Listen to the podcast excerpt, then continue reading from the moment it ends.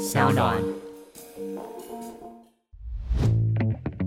把复杂变简单，请听小马哥说财经。大家好，我是沈云聪，欢迎收听小马哥说财经。今天是我们第五十一集的播出。那如果有听别的节目，就会知道小马哥这几天确诊了。本来昨天还好一点，所以可以出门去录音。那今天早上又开始不太舒服啊。呃，所以这几天基本上大部分时间都躺在床上，这个在家里看稿子啊，跟看新闻啊。那昨天我在网络上看到一个新闻，诶，我觉得蛮有意思的，来跟大家分享一下。这个新闻的标题是说，美国的哥伦比亚大学啊，他宣布不要再跟美国新闻与世界报道合作，参与大学排行的资料提供了。那这个标题引起了我的兴趣啊，所以我就给他点进去看，一口气就把这个新闻给看完了。那我为什么感到有兴趣呢？主要是因为我想去美国念过书的听众朋友可能就会知道，或者有参与过去找过资料的就会晓得，美国新闻与世界报道的这个大学排名是非常有名也非常重要的。当年我去美国念书的时候，就曾经参考过，也找到了一些哇，原本没听都没听过的学校啊。那这个排行榜呢？虽然当年曾经这么的重要，可是这几年来其实争议很多。我也很久没有谈，所以我看到这个新闻，我们借这个机会来谈一下。现在有些年轻人去美国也还是会参考这份排行榜上的名单呢。哦，只是呢，现在因为资讯真的太发达了，大家可以参考的资料很多，所以不太能够理解当年我们有多么的重视美国新闻与世界报道的这个排名啊。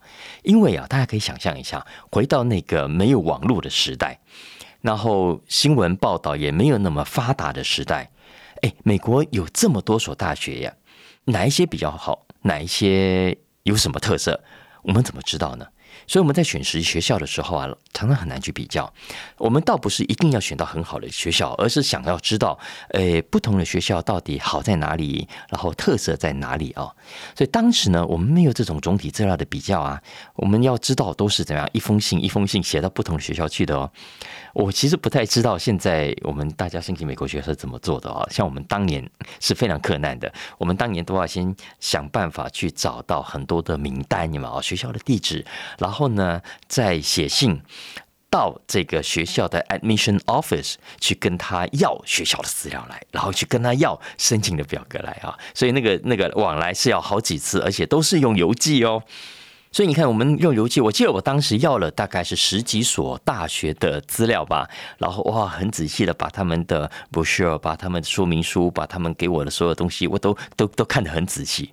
然后再再去打听啊，啊，有哪个老师或者哪个同学、哪个亲戚是这个学校毕业的，然后就赶快去打听，去问一下哦，那个学校大概的状况是怎么样。所以在没有网络的时代，我们都得靠这种苦工去调查跟去了解的。所以在资讯非常有限的情况下，美国新闻与世界报道，他就看到了像我们这种申请学校的学生的需求，所以他从一九八三年开始哦，就刊登了这项调查。哇！刊登以后，造福了很多的人，所以一炮而红啊！所以他在一九八八年开始就改成每年都定期出刊了。我那时候还在念正大新闻系，我记得我系上的图书馆就有那么一本，我当时还翻读过。然后后来因为这个排行榜真的很受欢迎，所以当然也有别的媒体就跟着做调查，然后其实每一份都卖的很好，这样啊。但是呢，慢慢的、慢慢的。这样的调查，我觉得人都是这样子了。好好的东西，慢慢的就把它搞砸掉。所以，像这样的排行榜调查，后来也的确衍生出一些其他的问题。比方说，很多大学啊，就为了让自己可以在这个排行榜上挤到前面去，有没有？然后，所以呢，就开始去研究，哎呀，人家这个排行是怎么制作的啊？然后是根据哪些指标啊？然后呢，就想办法要找出各种对自己有利的条件来想办法挤进去啊。这种故事真的很多。比方说，我看到最近一个报道，他也重新提起。有一家叫东北大学啊，不是西北大学，而是东北大学。他呢很用心在这个细节上，所以他开始哦知道我小班制比较有利哦，所以他设法让他们学校大学部啊每一班的规模缩小，然后呢增加教职员的人数啊，要那个让比例好看嘛啊等等等等的。哎，所以果然很成功啊！原本呢这家东北大学在二零零三年的排名是一百二十七。可是，一下子根据最新这一期的排名，已经暴冲到第四十四名了。所以你说有没有效？有效的啊！所以这些美国人跟我们台湾的人都一样，都很聪明，都会去钻，都会去了解啊，人家的游戏规则是怎么样，迎合这些游戏规则，想办法让自己的排名更漂亮。那像这种设法配合游戏规则，然后提高自己排名的，还算正派的哦。有一些学校连这种都想偷懒，他就怎么样造假，直接提供造假的数据呢，给美国新闻与世界报道周刊。呃，比方说很有名的一个 case，就是佛罗里达的 Temple 大学商学院。有一年呢，这个 Temple 大学商学院的院长啊，为了让这个自己院在排名上比较好看，所以呢，他提供了造假的数据啊，造假的数据。结果现在这个案子已经被判啊，Temple 商学院的院长被判刑。那像这种造假的例子也是很多的，只是刚刚讲这个 Temple 大学商学院是比较离谱的 case。那实际上呢，大部分的学校，我们将心比心嘛，他们所提供的数据，老实说，就算没有违法。就算没有具体造假，也是刻意走在某种的边缘上的啊啊！就算没有到不合法的程度，可是也不能说完全公正、客观跟绝对正确的。大家都要想办法让自己的数据好看啊，因为否则你想看别人给数据那么漂亮，你的数据稍微差了一点，就就输人了嘛，名排排名可能就因为这样子掉下去啊。所以你想想看，一年接一年这样子配合下来，大学累不累啊？很累的，所以很痛苦的，很两难哦。对他们来讲，你看继续合作、继续配合嘛，就等于叫继续提供各种这么辛苦挤出来的数据。可是你不合作的话，结果可能会更惨啊。为什么呢？因为如果你不合作，你不提供资料，不等于你的名字就不会被排上去哦。因为美国新闻与世界报道的做法是，如果你可以提供资料，最好。如果你不会提供资料呢，他还会去根据其他可公开的资讯，然后依据这些资讯去帮你做排行。那通常根据公开资讯吼排出来的名字都不太好看，都会跑到比较后面去啊。举个例子来说，有一家叫 Reed College 啊，Reed College 啊，他在一九九五年就决定我们刚刚讲的这个问题啊，算了，不玩不玩，我不跟你玩了，我退出了。你要找资料，你自己去找，不关我的事啊。所以他不再配合提供资料给美国新闻与世界报道。那在一九九五年他退出之前哦，排名是很前面的哦，他在前面百分之十几、百分之二十以上啊，总之可以确定。可是呢，就在他决定拒绝配合提供资料之后，你知道吗？Rate College 排名一下子跑到后面的百分之二十去，跑到后段班去了。但同样一所学校，只是不配合而已，名字就跑成这个样子，所以是真的有差的。如果你不配合的话，老实说，这次哥伦比亚大学也是哦。如果大家手边有的话，你可以去翻翻上一次去年度的排名，也就是二零二一到二零二二年的调查。根据去年的调查，哥伦比亚大学在所有的顶尖大学的排名里面高居第二名，跟 Harvard、跟 MIT、跟美国麻省理工学院并列为第二。结果呢？今年，今年我们刚刚不是说他宣布他不再提供资料给美国新闻世界报道吗？大家知道在最新一版的美国新闻世界报道的排名里面，他排第几吗？他跑到第十八名去了。所以我想，哥伦比亚大学做这个决定之前，当然是心里有数，也要面对这样的结果的。因为我相信，现在所有，包括你正在听节目，你已经知道了内情，你以后看到这个排名，你就不会觉得怎么样了。但是还是会有很多的读者，还是会有很多使用这个排名的人，不见得搞得清楚状况，就会误以为这个学校或者这个系所或者这个这个院，呃，怎么排名排那么差距啊？是不是什么状况、什么问题？呃，可能就会因此对这个院的理解或者对他的喜好度哦，就因此而受到影响。这就是为什么过去很长一段时间，很多的大学，你可以说他呃敢怒不敢言吧，好，他每年不不爽归不爽，还是要乖乖配合演出，原因也就在这里。可是这个情况啊，在过去这十年来有明显的在转变了。转变的原因之一，其实应该说最重要的转变原因啊，是美国新闻与世界报道自己的这个排行出了很多的状况。各种弊端啊，各种不公正啊，各种不客观啊等等的争议越来越多，所以呢，很多的大学也慢慢的胆子也大了。所以去年，去年二零二二年，总共有十七所医学院，还有六十二所法学院，已经决定不再跟这项调查配合提供资料，包括最有名的哈佛法学院、最有名的耶鲁法学院在内，现在都没有再主动提供资料。给美国新闻与世界报道的大学排名，现在美国最顶尖的十五所法学院当中，唯一有提供资料给美国新闻与世界报道的，只剩下芝加哥大学。也就是说，已经有很多很多的大学开始用行动出走，不再主动配合提供资料了。那最近刚刚讲的这个哥伦比亚大学啊，呃，只是所有大学里面算是你看它排行第二名，哎，知名度很高的一家。所以啊，这个新闻给大家参考了哈。就大家如果家里有小孩或有朋友要申请美国学校的话，呃，真的要慢慢打破过去传统的框架了。很多的这一类的排名，很多这一类的所谓的顶尖大学，呃，我觉得排名名单真的参考参考就好啊，它不是很绝对重要的指标。那回过头来讲，哥伦比亚大学，它最近几个动作，我也觉得蛮大胆、蛮勇敢的，突破框架的，突破传统框架的啊。除了刚刚讲不再配合美国新闻与世界报道的这个排名之外，两个月前，今年三月，应该三个月前了啊。诶，我注意到另外一个新闻，不知道大家有没有发现，哥伦比亚大学啊，它宣布了一个很带种的决定。我们知道，美国高中生要申请大学，通常要考什么？要考 SAT 或者是考 ACT 嘛啊。那这个考试在疫情期间的确遇到了严重的问题，大家都不能出门考试，所以怎么办？疫情期间就有很多的大学做了一个权宜的规定，把原本必须提供的 SAT 或者是 ACT 考试的成绩从必备变成选项啊，就是没有提供就算了，有提供最好，没有也没关系。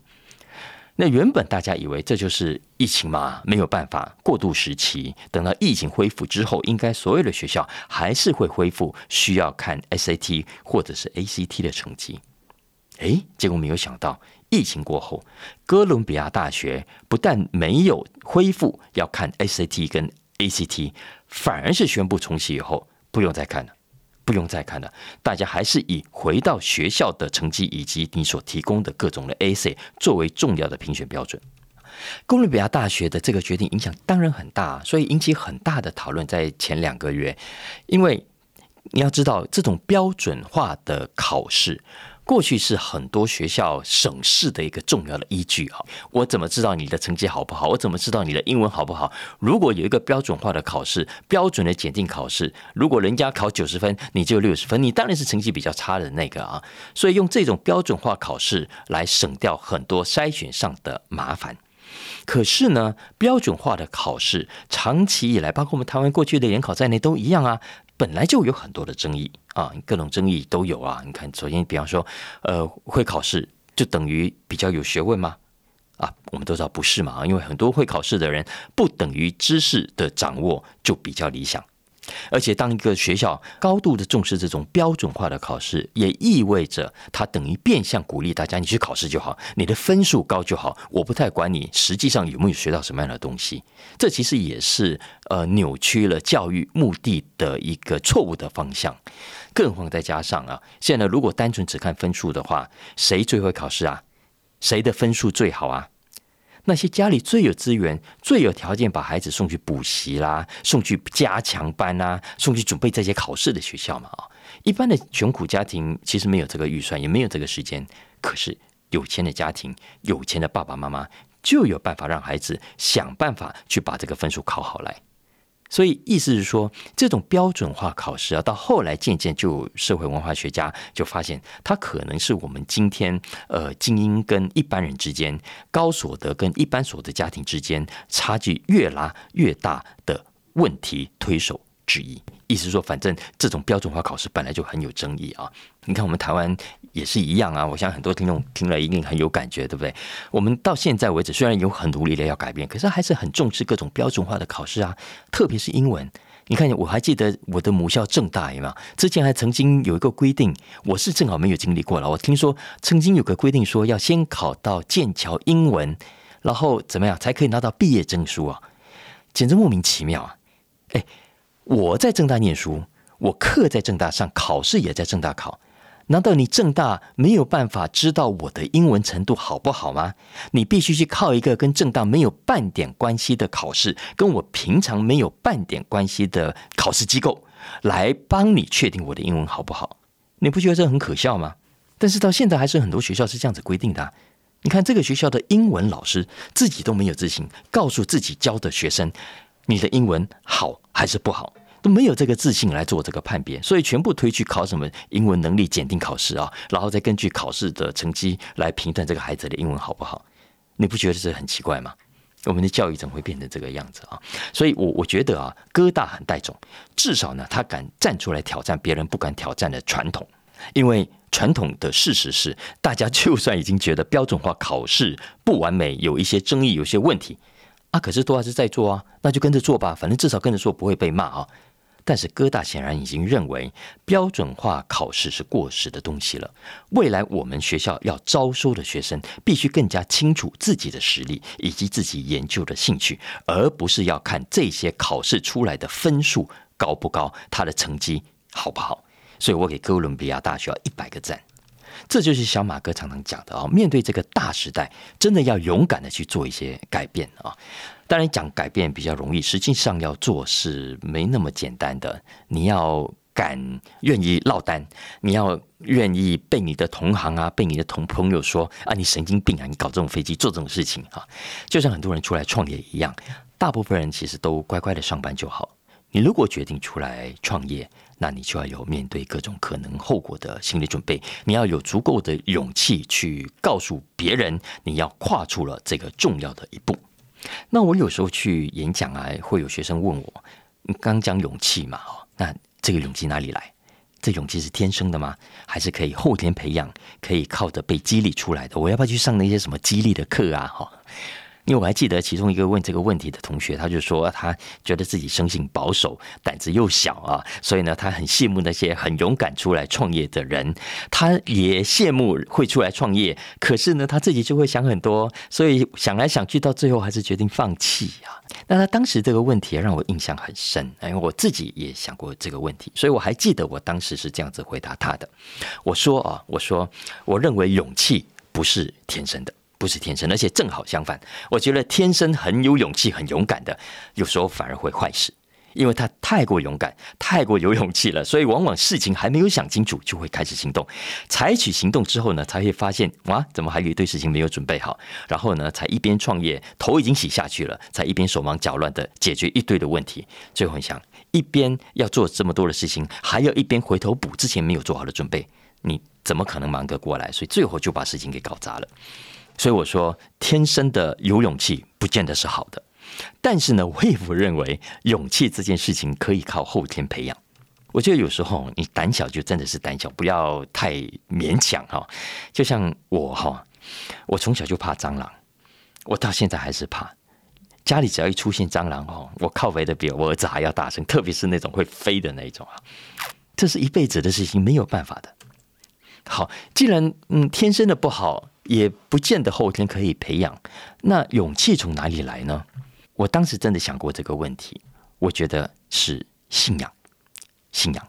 我觉得你只要相信一件事情，你觉得这件事情会发生，你就很自然的不会感到太害怕，你也会比较有把握啊，去采取你认为应该要采取的行动。我我看过马斯克的演讲，他真的也就符合我讲的这个状况。他就说，他想过很多遍，他觉得未来就是电动车的时代，他一点都不怀疑。所以呢，当时就算他完全对汽车产业没有半点概念，他还是就这样子跳进来，去把特斯拉给他买过来啊。我想这就是所谓信仰所带来的勇气。相反的，你如果对一件事情没有信仰，你也没有想象的时候。那你就很自然的容易去思前想后啊，然后找各种的理由，呃，最后让你不要去做这件事情。所以我就想到，我二十几年前我离开大型的出版集团啊，然后自己跑出来单打独斗，出来开小出版社。哎，老实说，当时很多的老同事、老朋友都都很替我担心的，他们都劝我不要不要啊，因为他们当时都说，未来出版集团化的时代，我出来开小出版社是活不下去的。所以呢，他们都选择乖乖留在大出版集团上班，因为在那里有比较大的舞台。当然，我后来还是出来开了啊，但反正个性是这样。总之，我有我的想法，但不代表我认为他们讲的是不对的。因为的确，大集团现在各种产业都一样啊，有各自的条件。大集团有大集团的好处啊。这些年来，我们也可以看到，台湾很多大出版集团还是表现的有声有色的啊。但我就始终不认为，大的再怎么强，都会完全挤掉小出版社活下去的机会啊。我当时想法真的就是这么简单。我觉得我不见得可以做的比这些大出版社大，但是呢，我未必活不下去啊，就是这么一个简单的想法。嗯，就像我们看餐厅嘛，啊，在餐饮业嘛，你一定有大型的连锁集团做的很好的啊。可是因为大集团做的很好，你小餐馆有特色的小餐厅就活不下去吗？就没办法存在吗？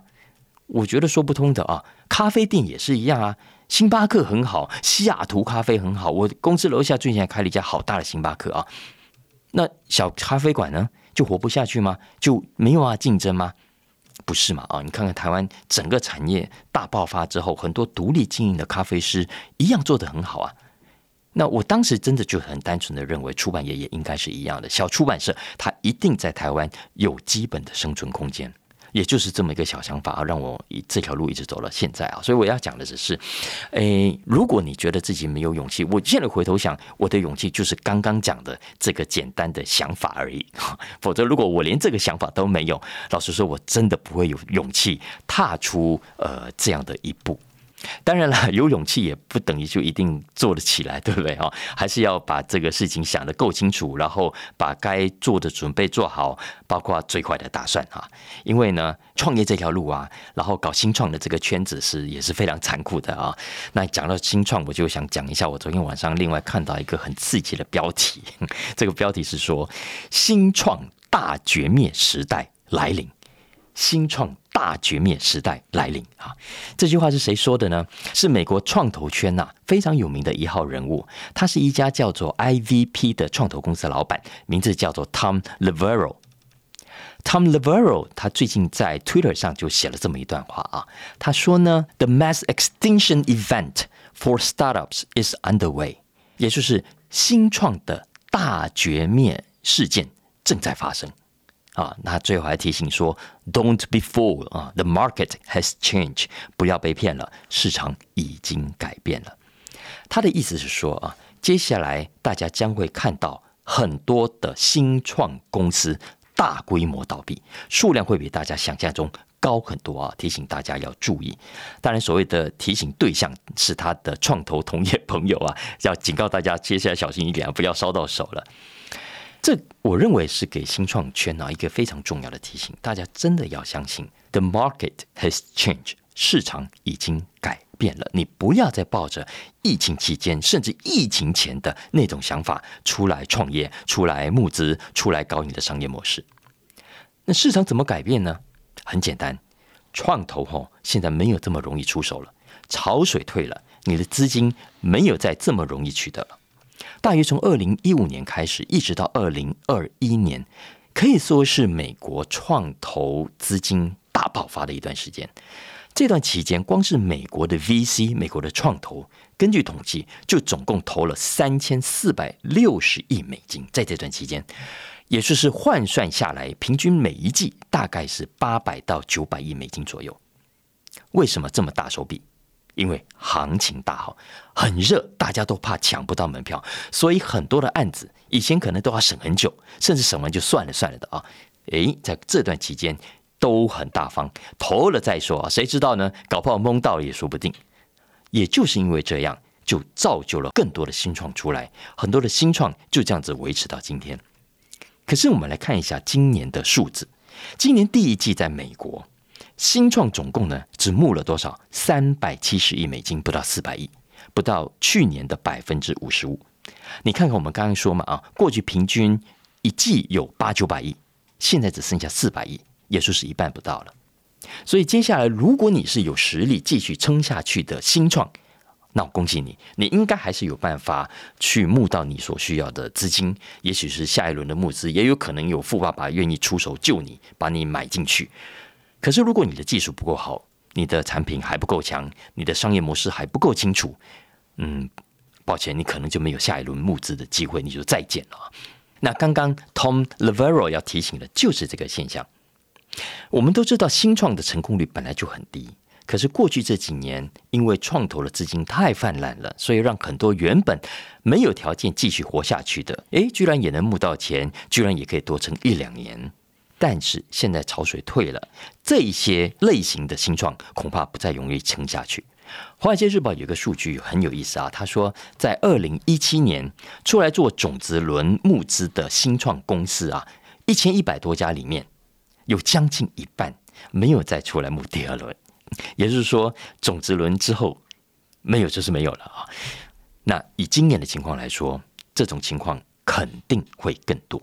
那当然，我讲这个数字不是要吓大家了哦，我只是想借由这个新闻提醒大家一下，就是小马哥之前讲过的，市场已经改变了，科技也正在改变，消费者同样在改变，所以你现在正在进行中的所有计划，你也许才新创两年、三年或者可能更短的时间，但无论如何，你正在进行中的所有计划，一定要跟着。改变才可以啊！当然，这个建议不限于给新创啊，很多的老公司、很多的传统产业，老实说，我觉得现在也真的到了要把你手上所有的 project 都重新拿来检查一遍的时候了。真的，真的，大家相信我，不管是最近很流行的生成式 AI 啊，或者是整个大环境的利率跟物价的变化。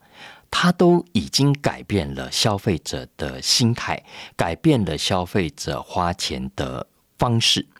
如果消费者花钱的方式改变了之后，你觉得你整套计划不用跟着改吗？所以啊，这就是小马哥最近一直在想的事情啊。觉得呃，这个变动的时代固然压力很大，可是呢，也蛮有趣的，大家不觉得吗？好啦。这个确诊讲到现在有点上气不接下气啊！以上就我们今天的小马哥说财经，那希望大家喜欢哦，也如果喜欢也帮我分享给更多的朋友一起来收听好吗？那有任何相关的需求，也欢迎透过文字栏讯息里面的粉砖跟连接跟我们一起互动。好了，拜拜。